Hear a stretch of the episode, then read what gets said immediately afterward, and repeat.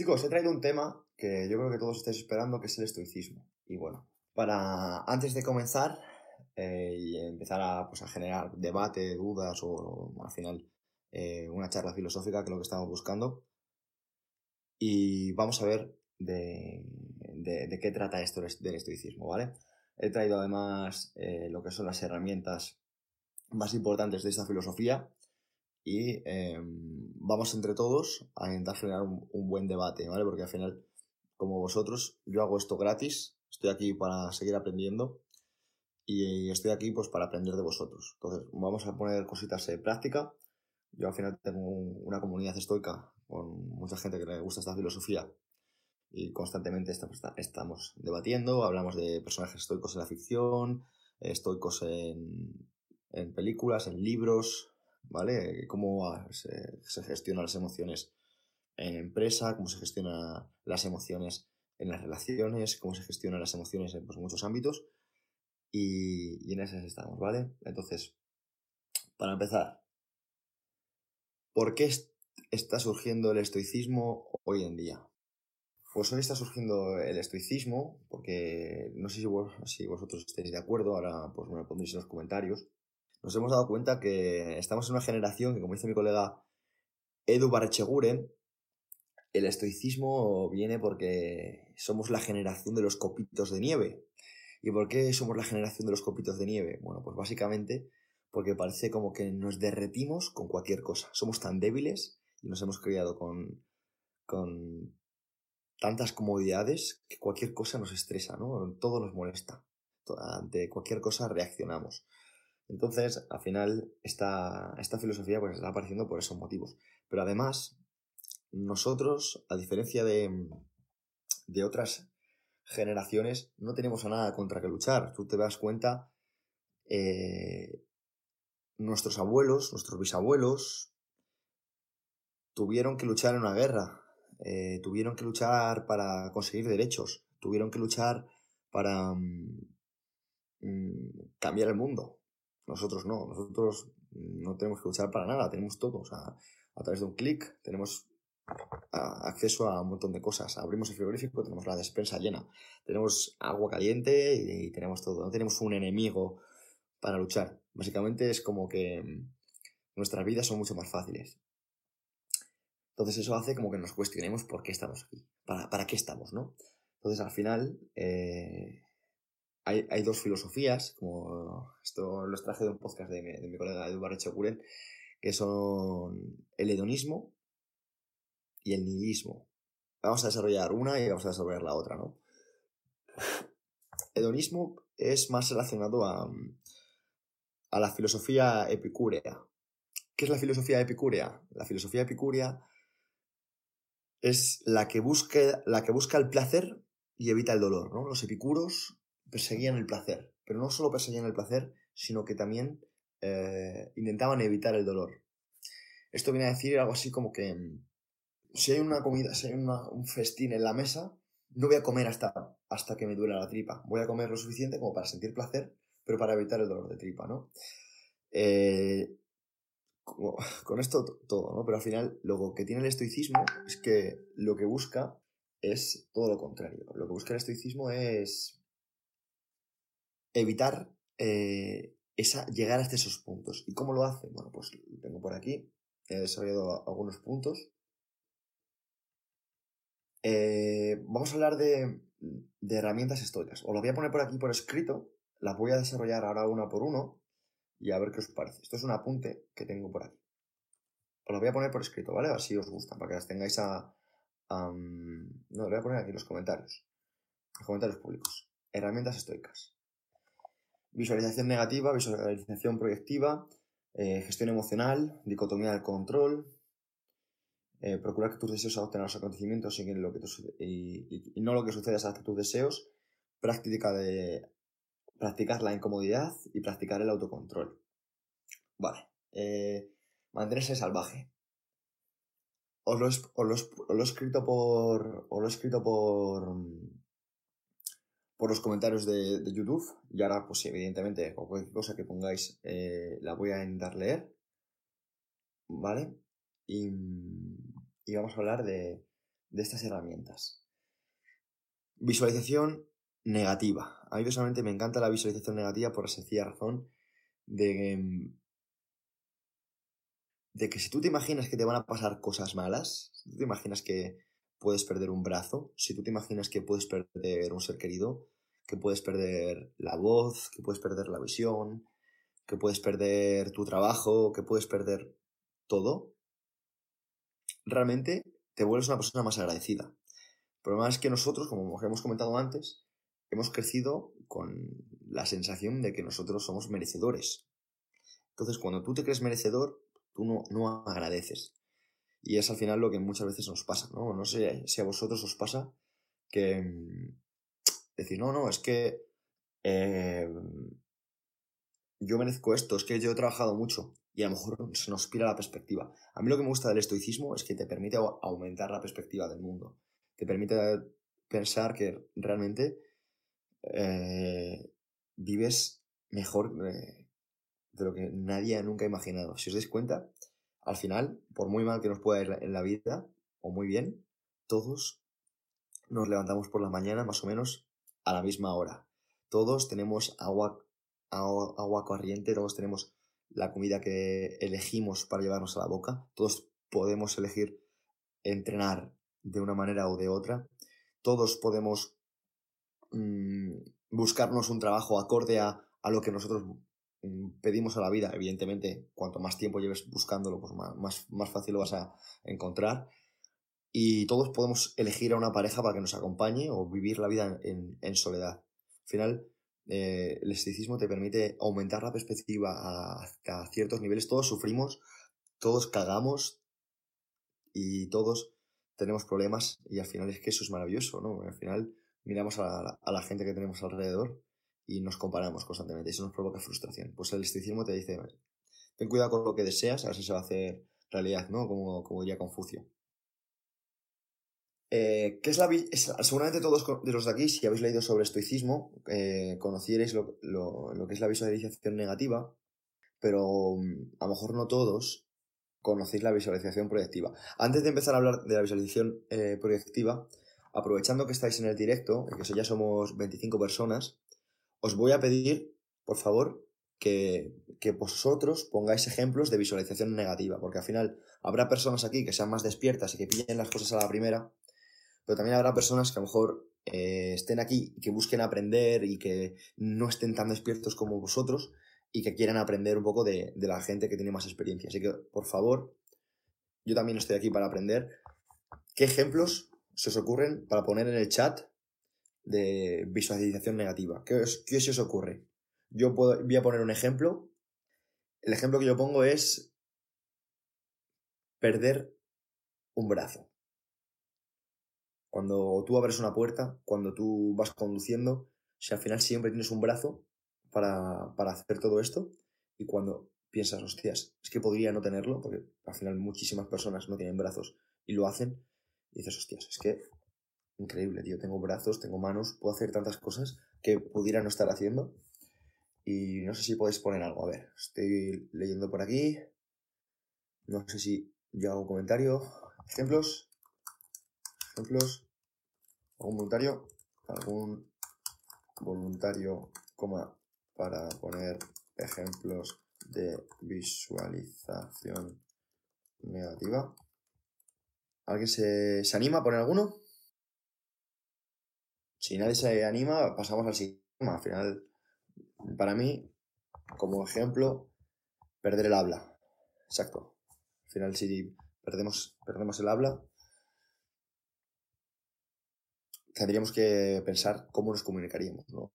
Y al final das gracias por poder comunicarte. Y entonces le prestas más atención a decir, hostias, si es que puedo hablar y puedo entonar mejor, voy a hacerlo mejor, ¿no? Porque puede que mañana no tenga, no tenga voz.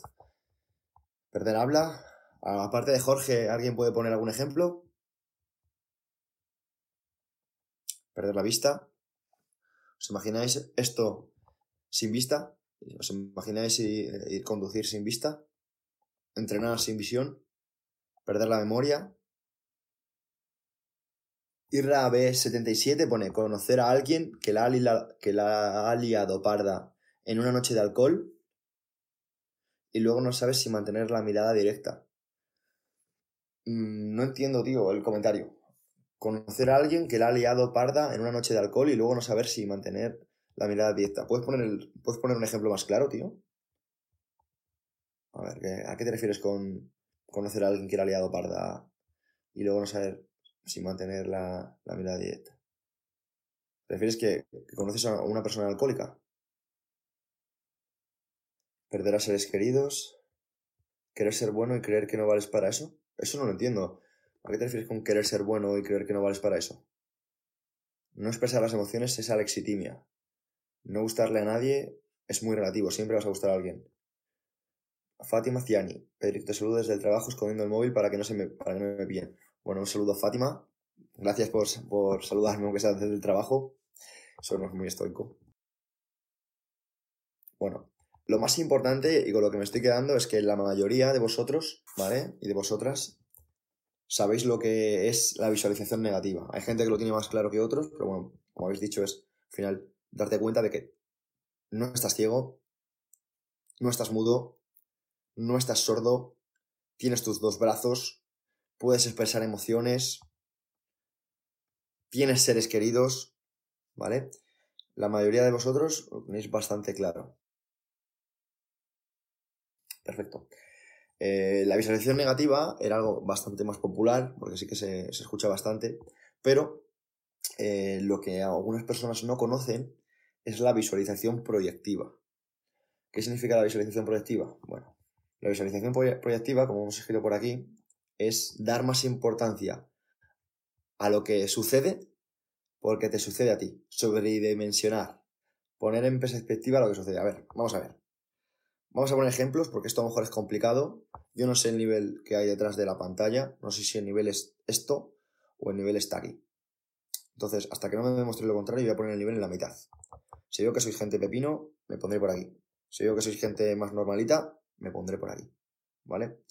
Vamos a hablar un poquito de la visualización proactiva. Yo quiero gente activa, chicos. Al final yo estoy aquí igual que vosotros, para aprender. ¿Vale? Si no me llevo nada, para mí esto es una basura.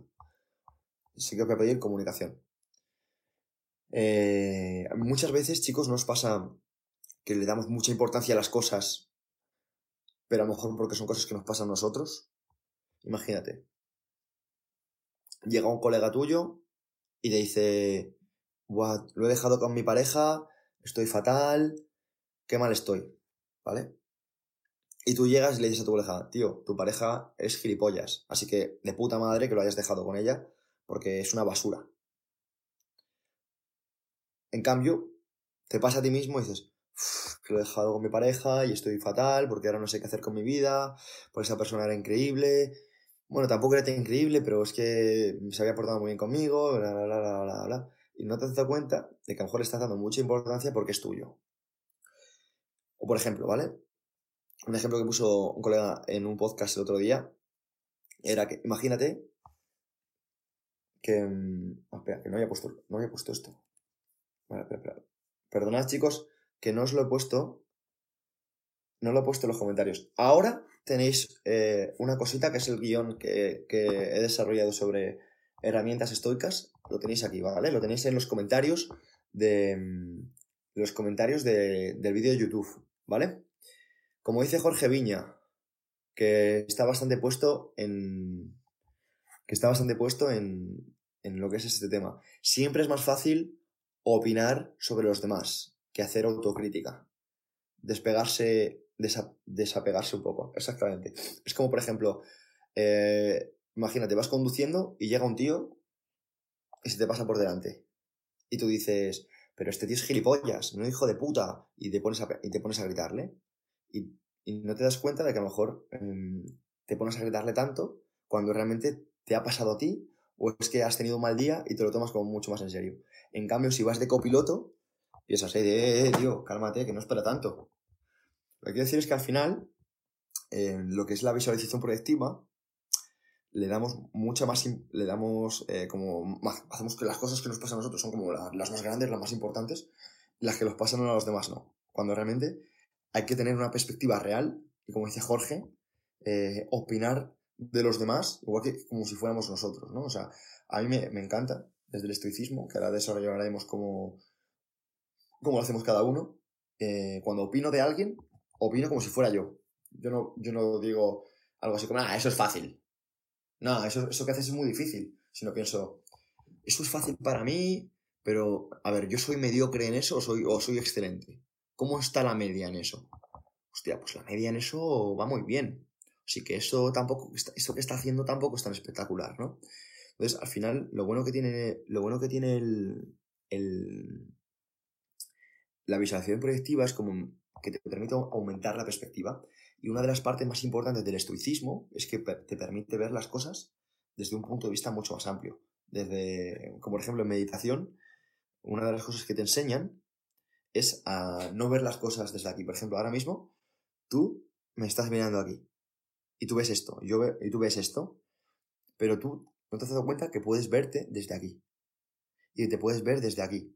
Y es como si estuvieras en un teatro. Imagínate que estás en un teatro y te estás viendo a ti. Y ahora mismo, pues, en lugar de yo ahora mismo ver esto, soy capaz de verme desde aquí. Tengo aquí unos ojos puestos y estoy viendo cómo, cómo estoy hablando con vosotros. Entonces, a partir de ahí, pues sé si tengo una postura erguida, sé si estoy así, sé si estoy así, sé si estoy chepado. Y eso en el estoicismo es como visualización proyectiva, pero es como que va mucho más allá del, de la propia de la propia perspectiva personal. Es como aumentar la perspectiva. Es cómo vería las cosas si fuera más inteligente, cómo vería las cosas si ganara más dinero, cómo vería las cosas si fuera más pobre. Eso lo vamos a, lo vamos a ir desarrollando a través de, de ciertas herramientas estoicas. No hay que realizar una crítica que no te gustaría recibir. Esta me gusta. Me recuerda mucho a si alguien critica como Cabas, asegúrate de que venga con una pala, ¿no? Nos ha pasado muchas veces, a mí sí, que hay personas que a lo mejor te han criticado, pero a lo mejor ellos no han hecho nada, ¿no? O, a lo mejor ellos mm, no han hecho, ¿cómo te digo? No han hecho... Mm, no, no pasa, por ejemplo, que a lo mejor vuestra madre te dice, hijo, no comes, no, no tomes eh, batidos de proteína que son malos, o hijo, no levantes peso que es malo. Y tú dices, a ver, mamá, ¿Por qué me dices que es malo si tú no lo has probado? A pasa mucho, ¿no? Hay personas que, eh, que te dicen, no, no, no, no emprendas, emprender es malo. Pero, tú has emprendido. No, pero es que si lo pierdes, ya, pero tú has emprendido alguna vez. No. Entonces es como, no aceptes una crítica de que no aceptarías un cumplido. O sea, si. Mm, esto al final es muy estoico, ¿no? Es, es ten cuidado eh, con quién te rodeas, ¿no? O sea, eh, no, no te tomes tan en serio las cosas. Las cosas no son tan importantes, las cosas son tan importantes como tú consideres. Bueno, pues em, espero que esto de, la visualización proyectiva os, sirva de perspectiva. Vale, muy buena pregunta de David. Bueno, Dani, Dani, de Dani. ¿Cómo ayudarías a estas personas a ser más conscientes en sus actos? Vale, me encanta el tema de la conciencia. Tío, em, algo estoico es predicar con el ejemplo. No preocuparte de lo que no puedes cambiar. Eso es uno de los puntos que vienen eh, después, pero vamos a pasar al siguiente. Dicotomía del control. Dicotomía del control. Por ejemplo, tú vas a hacer un examen. Tú no puedes decidir aprobar ese examen. ¿Me explico? ¿Qué puedes hacer? Puedes decidir estudiar una hora para ese examen, puedes decidir estudiar dos horas para ese examen, puedes decidir estudiar tres horas para ese examen. ¿Pero puedes decidir aprobar ese examen? No. Puedes decidir dar tu mejor versión. Por ejemplo, ¿tú puedes decidir que vas a ganar la final de la Champions? No. Pero puedes decidir que vas a animar a tu equipo todo lo que puedas. Tú puedes decidir eh, imagínate que tienes un partido de tenis con un, con un amigo. ¿Tú puedes decir que le vas a ganar 6 sets a 4? Seguramente no. Pero ¿qué puedes decir? Puedo decir que voy a sprintar a mi máximo. Puedo decidir que voy a correr y voy a intentar devolver las pelotas lo mejor posible. Lo mismo en un tiro libre. ¿Tú puedes decidir que vas a meter un tiro libre? Seguramente no. Pero puedes decidir que vas a practicar mucho hasta que tener la mecánica sea algo fácil, o sea algo que es más automático. Pero tú no puedes decidir meter una canasta. Ni Michael Jordan puede decidir si va a meter un tiro libre. puede decidir que va a dar su máximo. Eso es dicotomía del control. Entonces, Dani, tú preguntas, ¿cómo ayudarías a estas personas a ser más conscientes de sus actos? Eso es. Puedes decidir cómo sentirte o puedes decir que vas a ayudar a una persona, pero tú no puedes decidir si vas a cambiar a una persona o que vas a ayudar a una persona. Tú vas a decir que vas a intentar aportar a una persona, pero no vas a decidir que vas a mejorar la vida de nadie. Eso es, maravilloso, pero no es viable. Tú puedes decidir cómo te lo tomas, no puedes decir lo, cómo lo, que te sucede. Hay cosas que están bajo nuestro control, cosas que no, y cosas que más o menos. O sea, tú puedes decidir si hay un día de lluvia, si llevar paraguas o no. Pero tú no puedes decidir si hay lluvia o no hay lluvia puedes decidir ir a un sitio que hace más, hace más calor o hace menos calor, pero tú no puedes decidir si vas a pasar calor o frío. ¿Me explico? Al final, dentro de la dicotomía de control hay cosas que las que puedes controlar, hay cosas que no vas a poder controlar y hay cosas pues que em, sí, que más o menos puedes gestionar. Esto es muy de Joko Willinick, no sé si alguno de vosotros conoce a Joko Willinick, yo empecé a conocer a, Joko a través de, de Tim Ferris y es hacerse jodida, jodidamente responsable de todo lo que te sucede. Hay muchas veces que nos suceden cosas que son buenas, hay veces que nos suceden cosas que, que son menos buenas y hay veces que nos, suceden cosas que son una putada. Y sabes lo que pasa es como los niños pequeños. Cuando te sucede, cuando pruebas un examen, pues dices, he aprobado. Pero cuando suspendes ese mismo examen, lo que pasa es que dices que te han suspendido, ¿no? Pues es como, no, no, he suspendido. Y es que he suspendido porque no he dedicado suficiente tiempo. O dentro de que he dedicado tiempo, a lo mejor no he dedicado tiempo de la mejor manera posible. ¿Por qué? Porque al final lo que estás haciendo con esto es aumentar tu círculo de influencia. Em, no es un autor, no, considero que sea un autor eh, de por sí estoico, pero por ejemplo Stephen Covey, ¿conocéis a Stephen Covey? ¿Alguien de aquí ha leído, por ejemplo, Los siete hábitos de la gente altamente efectiva? de los que estáis por aquí en el, en el. De los que estáis por aquí, por ejemplo, en el, en el chat. Voy a leeros. ¿Alguno ha leído a Stephen Covey? ¿Algún libro de él? O de Shane Covey, por ejemplo, su hijo. ¿Algún autor del estilo? Ángel Camacho. Un saludo, Ángel. Y eh, uno de los creadores de, del Enseña. De Despierta Ahora. Marina Montaraz, hace años. Dos personas. Somos 28 personas y dos personas saben de Stephen Covey. Bueno, pues si os gusta el estoicismo, Stephen Covey es básico. Vamos a, vamos a seguir un poquito con el tema. Hábito 1. El hábito 1 que recuerde es ser proactivo. ¿Alguien puede decirme qué significa ser proactivo? ¿O qué diferencia hay entre ser proactivo y ser reactivo? Vale. Eh, Dani Dani, tío, lo siento, os parece, voy a empezar a ponerme cañero, ¿vale? Intentar superarse no es de ser proactivo, ¿vale? Eh, superarse de ser proactivo, intentar no es de ser proactivo. Los proactivos superan, se superan, no lo intentan, lo hacen. Asier, no parar, tío, sé más concreto, no parar el capullo. María Montaraz, crear oportunidades, eso sí que es de ser proactivo.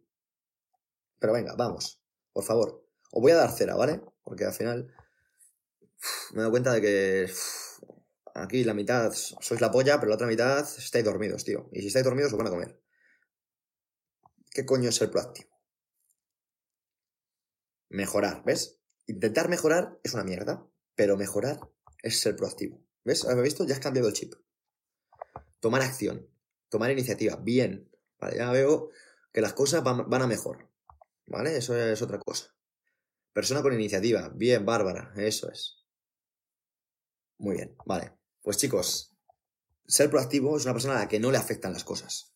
En cambio, una persona reactiva sí que es una persona a la, a la que le afectan las cosas. Una persona proactiva, como dice aquí el Muñoz DMC, toma el control. Toma el control de lo que pasa la persona reactiva reaccionan. Es que, jope, es que yo no sabía que no sé qué, es que ha pasado esto, es que era culpa de mi socio, es que los inversores no, los inversores no han puesto suficiente dinero, Uf, es que yo no contaba con que iba a haber una crisis en 2020, jope, es que eso es de personas que se comen los mocos, ¿vale? Evidentemente, supongo que tú no eres de ese tipo de perfiles, ¿vale? Dicho esto, ¿cómo podemos diferenciar una persona proactiva de una persona reactiva? ¿Vale? Si yo a alguno de vosotros os digo, eh, os vais a comer los mocos porque las respuestas que me estáis dando son una basura, habrá dos tipos de personas. ¿Vale? Los, los, reactivos, que me dirán cosas como, pues tú eres un gilipollas, porque tú no sabes nada de mi vida, no sabes mis circunstancias, etcétera, etcétera, los cuales mmm, van a seguir con su vida de mierda. Y, número dos, las personas proactivas, los que digan, hostia, este hijo de puta me está diciendo que me ha, me ha, hecho, me ha hecho, varias preguntas de las cuales no tengo ni puta idea y no quiero que me, vuelva, a pasar, porque aquí a lo mejor puedo hacer negocio, puedo conseguir clientes con la gente que está aquí, porque se ve que la mayoría es gente espabilada, y estoy quedando como gilipollas. A lo mejor debo empezar a, a, leer más. ¿Quién es Stephen Covey? ¿Qué ha hecho? ¿Con quién ha empatado? Bueno, pues si no sabes nada de Stephen Covey, te, te digo que es un tío que ha estado asesorando a líderes mundiales durante décadas, décadas, ¿vale? Gente como Bill Clinton, gente como Michael Phelps, o sea, gente muy potente, ¿vale? Gente como la, Madre Teresa. Entonces, si quieres eh, llegar a, alcanzar ese tipo de, mentalidad, por lo menos infórmate de cómo, gestionan ese tipo de personas eh, su tiempo, ¿no? Por dicho esto, ya sabes un poquito la diferencia que hay entre una persona proactiva y una persona reactiva. Una persona proactiva es una persona que actúa, que tiene iniciativa, que se mueve, que no espera, que no espera el cambio, sino que está preparada para cuando llegue el cambio. Y una persona reactiva es como, joder, es que yo no sabía que iba a pasar esto. Joder, es que no es culpa mía. Joder, es que las cosas a veces son más difíciles de lo que tú puedes ser. Es que, joder, es que hay cosas que no controlo. Bueno, vale. Pues sigue con esa vida de mierda. Punto eh, número 4, ¿vale? Porque hemos dicho, hemos, los hemos puesto aquí en herramientas estoicas. Visualización negativa, visualización proyectiva, gestionar emociones, Dicotomía de control. Bueno, pues nos hemos pasado directamente a dicotomía del control, pero no, nos hemos saltado lo de gestionar nuestras emociones. No sé si de aquí habrá gente que escuche el programa Emotion Me en Evox o en Spotify, pero en ese programa lo que hacemos es mm, desarrollar la importancia que tienen las emociones. Al final, eh, las emociones son todo. O sea, tú estás aquí porque tienes una emoción ¿vale? Sea la curiosidad o sea lo que sea, que te dice, hostias, me he dado cuenta de que para hacer más clientes necesito controlar lo que me pasa. Y veo que el estoicismo es una, tendencia que va más y necesito estar preparado porque tal vez eh, de cara a, conseguir clientes deba estar preparado, deba, deba, tener este tema de conversación. Entonces, si veo que me muevo con gente que, está más metida en, este, en esta corriente, tal vez me sirva para aprender, me sirva para mejorar mi, mi cartera. Pues seguramente Mm, tengas más posibilidades de, hacer clientes que una persona que, tenga menos información, ¿no? Recuerda que al final la información es poder. Bueno, pues eh, lo que nos pasa es que muchas veces hay personas que no son capaces de gestionar sus emociones, ¿no? Eh, hay un libro que a lo mejor mm, muchos aquí conocéis y otros no, pero mm, a mí me gusta soltar libros, en directos o este tipo de eventos, y es, por ejemplo, otro libro, Cómo ganar amigos e influir en las personas, de Dale Carnegie. ¿Quién ha leído ese libro? ¿Quién ha leído Cómo ganar amigos e influir en las personas? Venga. Si es que no, ponedme, no lo he leído. si me ponéis no lo he leído, hablo sobre él. Y si me ponéis lo he leído, pues también hablamos de él. Pero vamos, quiero interacción. Al final no estoy aquí para soltar ninguna chapa es el libro que a Ángel le hizo tomar acción. No lo he leído, no lo he leído, jaja, no lo he leído, no lo he leído. Vale. Bueno. Gracias por vuestra sinceridad, ¿vale? Al final no estamos aquí para, para sacarnos los libros que nos hemos leído, sino para aprender. Bueno. Eh, pues es un libro que trata de cómo necesitas comunicarte con otros seres humanos para tener éxito y te habla de muchas herramientas, em, te habla de muchas herramientas a nivel de, de psicología o de coaching o de filosofía de vida para influir en otras personas y algunos utilizan la palabra manipular, ¿vale? Habla desde el método socrático, eh, la importancia de aprenderse el nombre de las personas, una serie de cosas. Marina, ¿tú qué te lo has leído? A ver, eh, también hace muchos años. Bueno, vale. Va bien refrescar. Vale. ¿Qué te pareció ese libro, Marina? ¿Tú qué te lo has leído? ¿Puedes comentar un poco tu, opinión? Vale, a ver qué. Marina, para que no, se, no tengáis solo mi, no tengáis solo mi visión. Al final yo tengo una visión y la comparto con vosotros, pero también me gusta que más personas den referencias, ¿vale? A mí cuando voy a comprar algo me gusta leer la referencia no de una persona, sino a lo mejor de, de 10 personas, ¿no? De distintos perfiles. Bueno, pues este libro desarrolla la importancia de saber comunicar, de saber tratar con otras personas, pero también, por ejemplo, desarrolla la importancia de que adular a los demás es un error. O sea, por ejemplo, bailar el agua a las personas es, es, es, ridículo. Nadie quiere que le bailen el agua. Pero en cambio, si quieres recibir críticas constructivas. Bueno, Marina veo que o está escribiendo o, o se le ha pasado decir nada. Pero todo esto viene porque en 1996 había un, un italiano que se llamaba Ricolati que desarrollaba la importancia de las neuronas espejo. Y dirás, tío, ¿y esto a qué se refiere? ¿Qué se refiere a las neuronas espejo? Bueno, las neuronas espejo se refieren a, a cómo las emociones se transmiten de unos seres humanos a otros. Por ejemplo, ¿no os ha pasado alguna vez que bostezáis y se lo transmitís a una persona o que una persona bosteza y os lo transmite a vosotros? Por ejemplo, ¿os ha pasado alguna vez que alguien os ha gritado y vosotros os habéis, habéis reaccionado? Decís, ¡eh, no me grites! etcétera. Pues al final, las neuronas espejo dicen como que mm, cuando alguien te hace algo, tú eh, le devuelves la emoción a esa persona. Y eso es ciencia, eso es, eso es real. Podéis informaros. 1996, Ricolati, en Italia. Bueno, seguimos. Una de otras herramientas estoica es practicar la incomodidad. ¿Qué significa practicar la incomodidad? Bueno, la incomodidad es practicar el frío, practicar el hambre, practicar el dormir en el suelo, entrenar duro. ¿Vale? Pues mira, em, Tim Ferris es un, es un escritor muy famoso, eh, uno de los, que tiene uno de los podcasts eh, en habla inglesa más famosos del mundo, que se llama el podcast de, Tim Ferris o de Tim Ferris Show. Tiene también un libro que se llama Tool of Titans, en el que entrevista a gente desde perfiles como Arnold Schwarzenegger, Mike Shinoda, em, gente muy, muy, muy potente de distintos ámbitos, del mundo de la salud, del mundo del deporte, del mundo del emprendimiento, gente muy, muy fuerte. Y luego también tiene otros libros como Thrive on Mentors, en la jornada laboral de, de, cuatro horas, y la semana laboral de cuatro horas, perdón. Y este tío, que es millonario, habla de, de, de que, coño, ¿qué pasaría si lo perdiera todo? ¿Qué pasaría si perdiera todo mi dinero? ¿Qué pasaría si perdiera... Mmm, pues se se ido la luz. Igual, aquí me, veis la cara que tengo aquí de, de vagabundo. ¿Qué pasaría si perdiera mi dinero? ¿Qué pasaría si perdiera mmm, mi casa? Si no pudiera comer. ¿Cómo sería mi vida, no?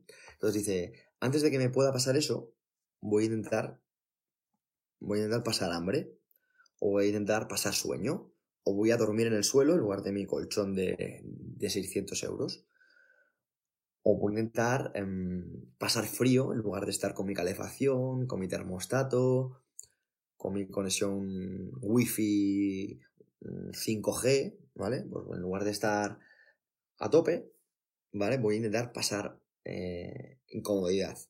Pues una de las herramientas estoicas es estar preparado para eso. Os voy a preguntar a todos los que estéis aquí, ¿cuántos de vosotros practicáis la incomodidad? Por ejemplo, hacéis ayuno, pasáis frío, entrenáis duro, dormís en el suelo, incluso otras cosas que a lo mejor a mí no se me hayan ocurrido, que no, no las haya puesto. ¿Quién de vosotros practica incomodidad? Si vosotros ponéis cosas, yo pongo cosas. Leo. Pasa frío. Ducha agua fría cada mañana. Baños de agua fría. Entrenamientos, ayuno, pasar frío, frío, entreno duro, agua de agua fría, no poner calefactor, ayunos, aventuras incómodas, baños de agua fría, pasar frío. Ir a perderse en Piragua y buscar dormir en una playa. Haciendo refugio, joder, de puta madre. Este, este Jorge Viña es un pepino. Jorge Viña, búscame en, Instagram, tío. Tienes pinta de ser un, tío interesante. Escríbeme, soy arroba Pedro Vivar. Me gusta, me gusta esa historia. Ángel Camacho, hacer lo que no me apetece. Muy bien. Hacer lo que no me apetece. Muy, muy, muy buena, Ángel. Esa es muy buena. Hacer lo que no te apetece. Patri Suárez. Ayunos, duchas de agua fría y entrenamientos. Perfecto. Marina Montaraz. Yo lo hago, pero más en lo psicológico. Hacer lo que te da miedo, hablar en público. Jorge Viña, te tengo ya. Ah, vale. Pues escríbeme. Mándame un mensaje. Y oye, tío, yo soy el tío del, del directo. El que se perdió con la piragua. Pues eso me, me parece curioso. Pues sí. Vale. Mm, ¿Alguna vez habéis probado a viajar sin reservar hotel? Yo sí. He viajado sin reservar hotel. ¿Alguno aquí ha viajado sin reservar hotel? ¿Alguna cosa que no sea ayunos o pasar frío? Venga, ¿quién ha hecho algo original? Algo que diga, pues tío, yo tengo una polla así de gorda. Marina Montaraz ha viajado sin reservar, eso es. Jorge Viña supongo que también, porque ha dicho que se ha buscado la vida en una piragua. Álvaro Martín no.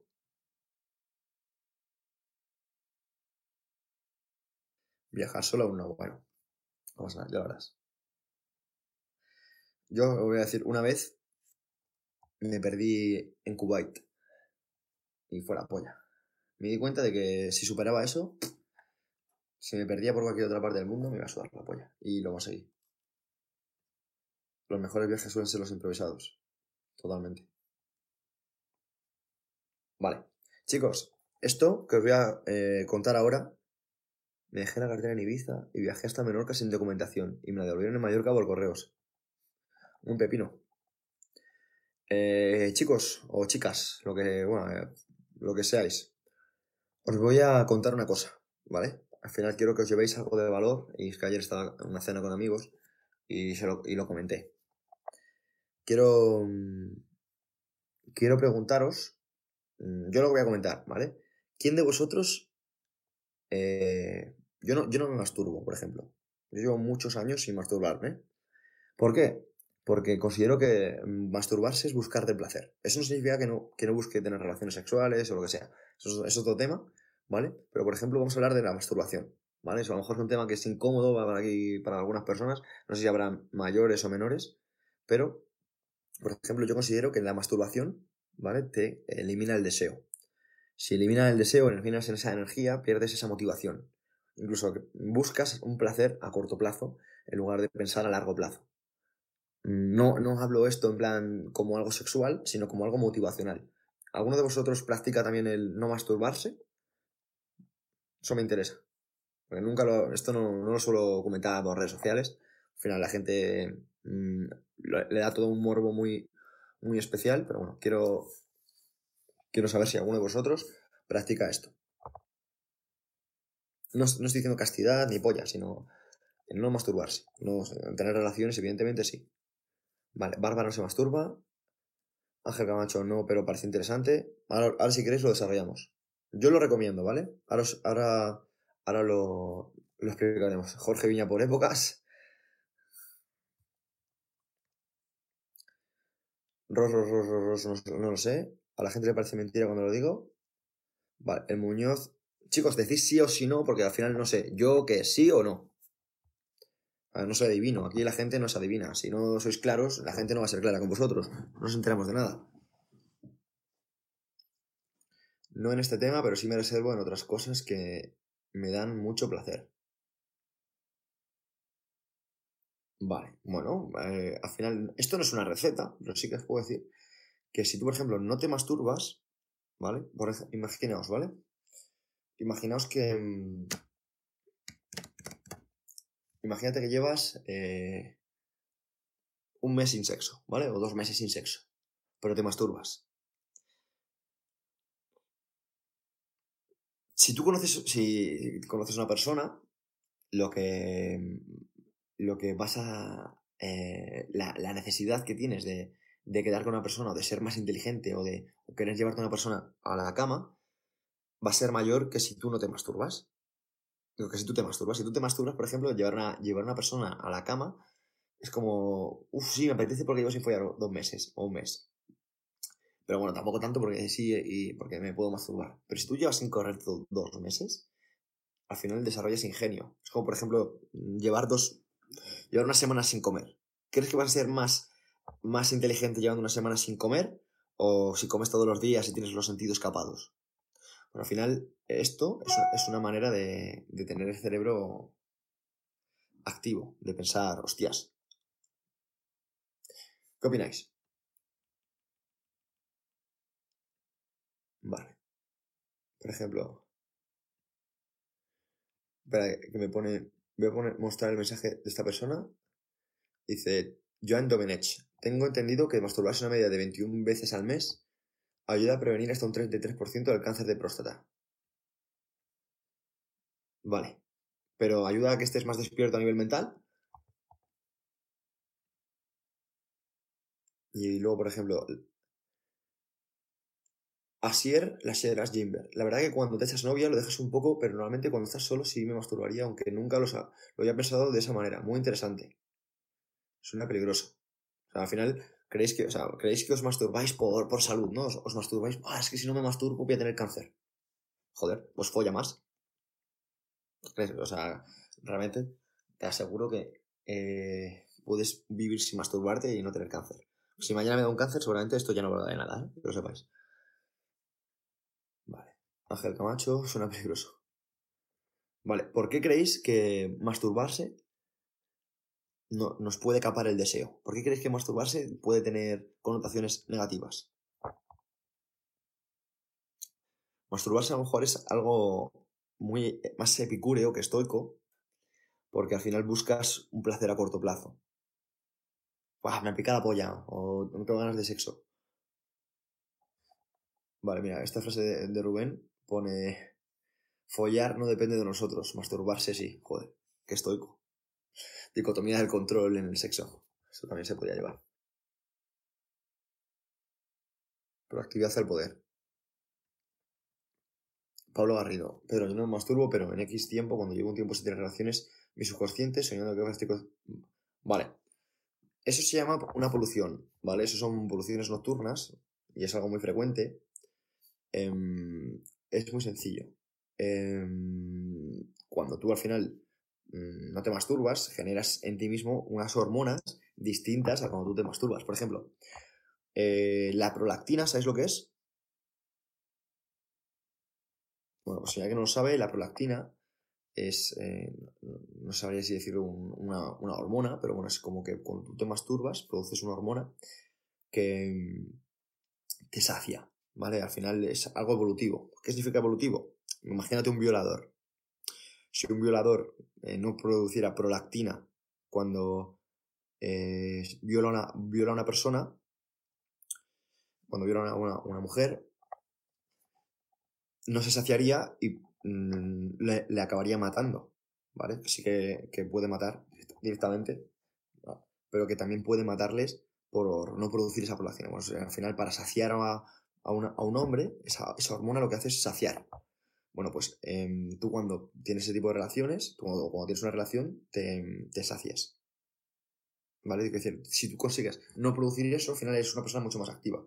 Y esa energía y ese esfuerzo lo dedicas a otras cosas. Yo tengo colegas que me dicen que no pueden dormir si no se masturban antes y que lo hacen hasta por, por piloto automático. A mí me parece como un poco jodido, ¿no? Al final es como que tu reptiliano, tu cerebro reptiliano, recuerda que hay tres cerebros, el cerebro reptiliano, el cerebro límbico y el neocórtex. Pues es como si tu cerebro eh, reptiliano dominase cada cosa que haces, en lugar de ser tu cerebro límbico o ser tu neocórtex.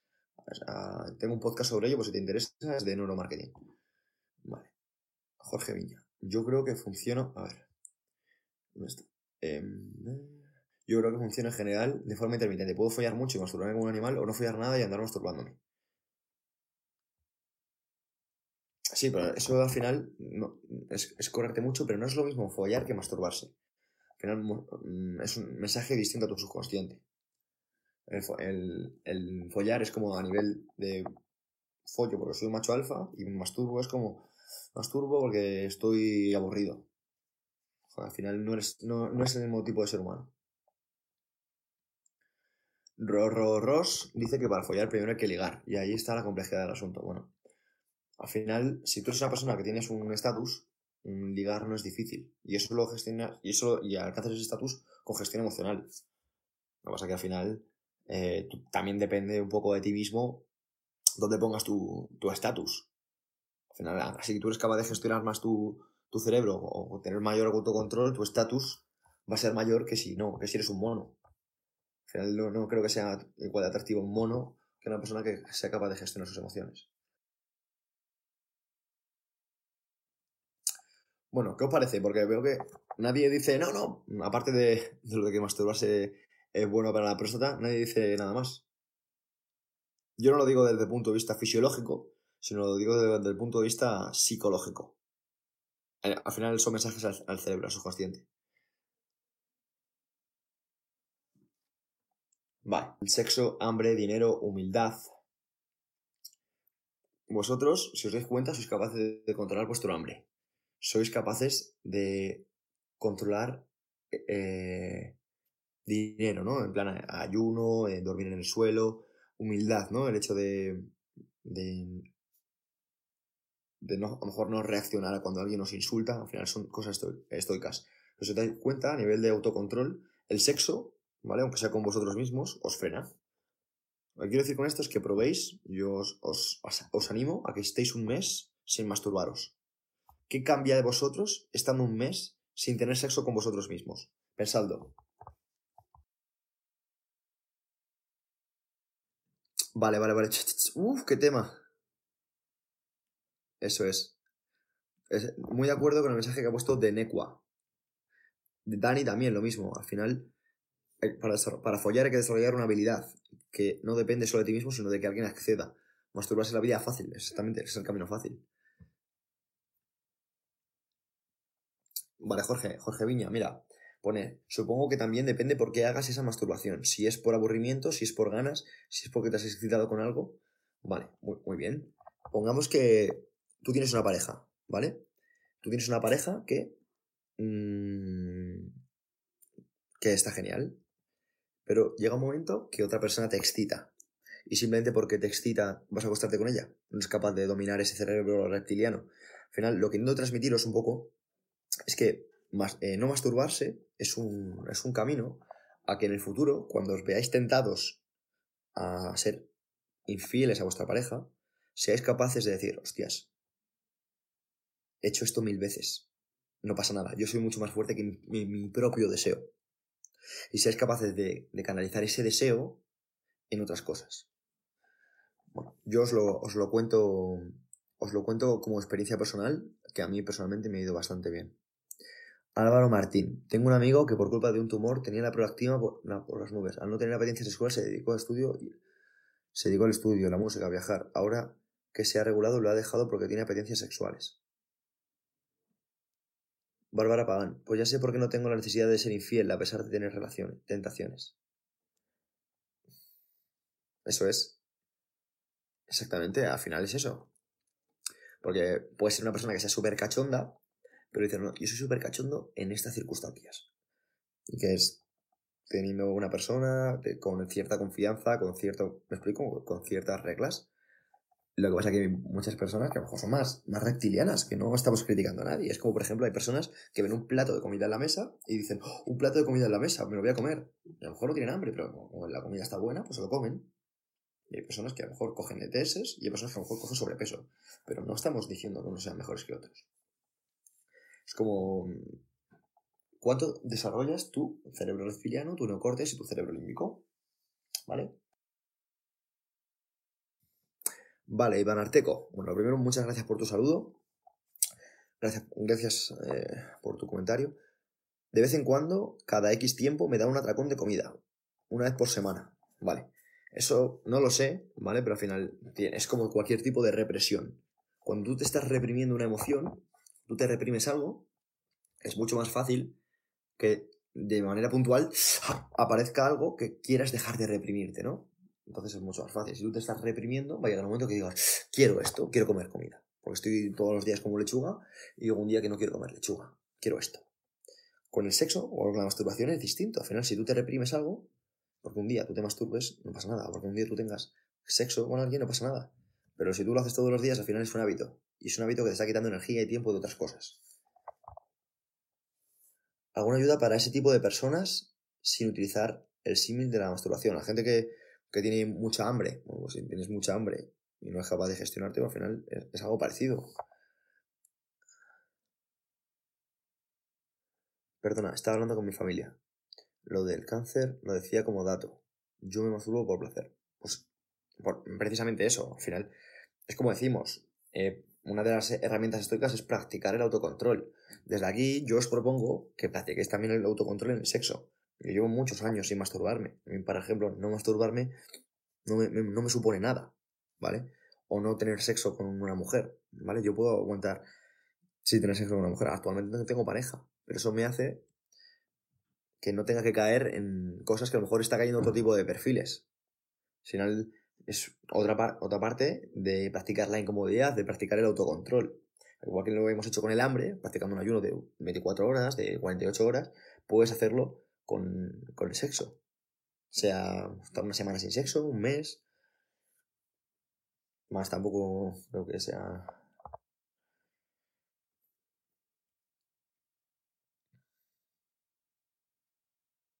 Pablo Garrido, es una herramienta más para ser capaz de controlar tus emociones y no dejar que tu cerebro reptiliano pueda más que neocórtex. Exacto. Pablo, ¿no habrás escuchado mi, mi podcast sobre neuromarketing? Que va un poco ligado a lo que estás comentando.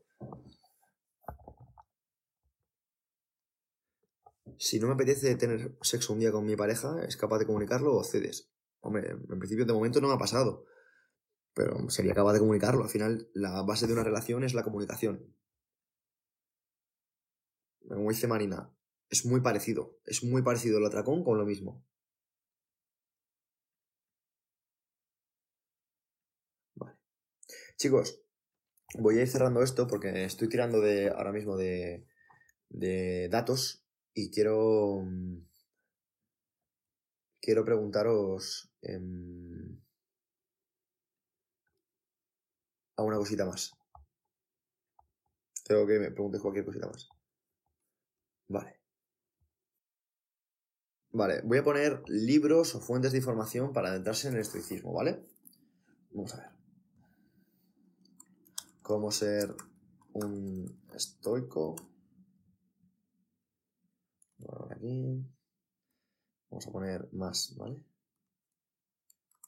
Meditaciones de Marco Aurelio. Sí, sí, Pablo, es que mm, sé quién eres, entonces no sabía si lo habías leído en mi, podcast. Meditaciones de Marco Aurelio. Felicidad es el problema. Tenéis la felicidad es el problema.es con un 40% de descuento con el código AudioFit. Eh, ¿Cómo conociste a Marcos Conker? Ya os lo diré en otro podcast porque eso, para algo, eh, por ejemplo, eh, sobre la brevedad de la vida, Seneca, sobre los deberes, Cicerón, ¿vale? Os estoy poniendo algunos, ah, os estoy poniendo algunos temas, algunos libros sobre estoicismo, o sea, acaso os apetece, Em, ¿Podéis hablar en un podcast sobre la presión social? Sí, me gusta, es un tema que me gusta. Varios años sin sexo y masturbación. Y en esa etapa no se me pasaba por la cabeza y vida activa y emprendedor. Todo fue igual. Exactamente, David. Al final eso no cambia. Hay mucha presión social, hay muchas historias y al final nos cuesta a veces gestionarlo, nos falta a veces información. Chicos, mirar, em, está. Os voy a dejar aquí eh, mi Instagram personal. Vale, voy cerrando el directo. Si tenéis cualquier tipo de, duda o de, em, o de mensaje que queréis dejar a través del directo, pues me lo podéis dejar a través de, del Instagram. Os voy a decir, tenéis un 40% en el libro la felicidad es el problema, un libro basado en la gestión emocional y el estoicismo. Y, mm, y, creo que os puede aportar bastante. Eh, aquí hay gente que ya se lo ha leído. No sé si alguno eh, que se lo haya leído puede dejar algún comentario. Si alguno que se haya leído La felicidad es el problema puede dejar algún comentario, a mí personalmente me hace un favor. ¿Vale? Para al final, yo lo que quiero es intentar transmitir todo esto ah, por escrito al mayor número de gente posible. Beatriz me pregunta si hay un libro que me haya marcado. hay muchos libros que me hayan marcado. desde Meditaciones de Marco Aurelio, lo que ha dicho, Los Siete Hábitos, o Cómo ganar amigos y influir a las personas, El hombre más rico de Babilonia, El Padre Rico, Padre Pobre, The Tool of Titans, em, eh, Fluir, una psicología para felicidad, eh, pensar rápido, pensar despacio, antifrágil, El Cisne Negro. Eh, aprendiendo de los mejores. Pues, soy un montón de libros, personalmente me han, me han marcado. me, marcan mucho los libros. Les dedico bastante tiempo y de hecho tiempo que a lo mejor podría estar afeitándome o cortándome el pelo. Lo estoy viendo aquí, que nunca pasó tanto tiempo mirándome. 12 reglas para vivir es muy, muy, muy bueno. Es un, es un librazo. Así que nada, desde aquí os lo vuelvo a decir. Si me dejáis un comentario en, aquí en, en YouTube o me dejáis un comentario en Instagram, en, en AudioFeed, donde queráis, a mí me hacéis un, gran favor, porque al final esto es, repercusión. Gracias, gracias Alex por tu, por tu comentario. Gracias Carlos, gracias, joder tíos, de verdad, esto, esto para mí es, esto es, es, gigante, lo, aprecio, lo aprecio inmensamente. Al final yo leo mucho, le dedico muchas horas a todo esto y, todo lo hago gratis. Lo único que he sacado a la venta es mi libro. y es un libro que tiene más de tres horas, de más de tres años de trabajo. Tres años muy serios. Y muchas experiencias prácticas, no mías solo, sino de muchas personas. Jesús Sierra es un, es un gigante. Gracias, Denecua. Gracias, Pablo. Gracias de corazón. Así que nada, eh, muchísimas gracias a todos por, el comentario. Voy a dejar eh, un mensaje aquí en, en los comentarios del, vídeo. La felicidad es el problema punto, es código ciento lo dejo también puesto, ¿vale? Por aquí, comentar. Talef es una máquina. Gracias a vosotros, nos vemos por redes sociales y de corazón que, lo he pasado muy bien. Espero que podamos repetir. Si os gusta, pues haremos más. Se lo podéis comentar a, Marcos y a esta gente de Audufit.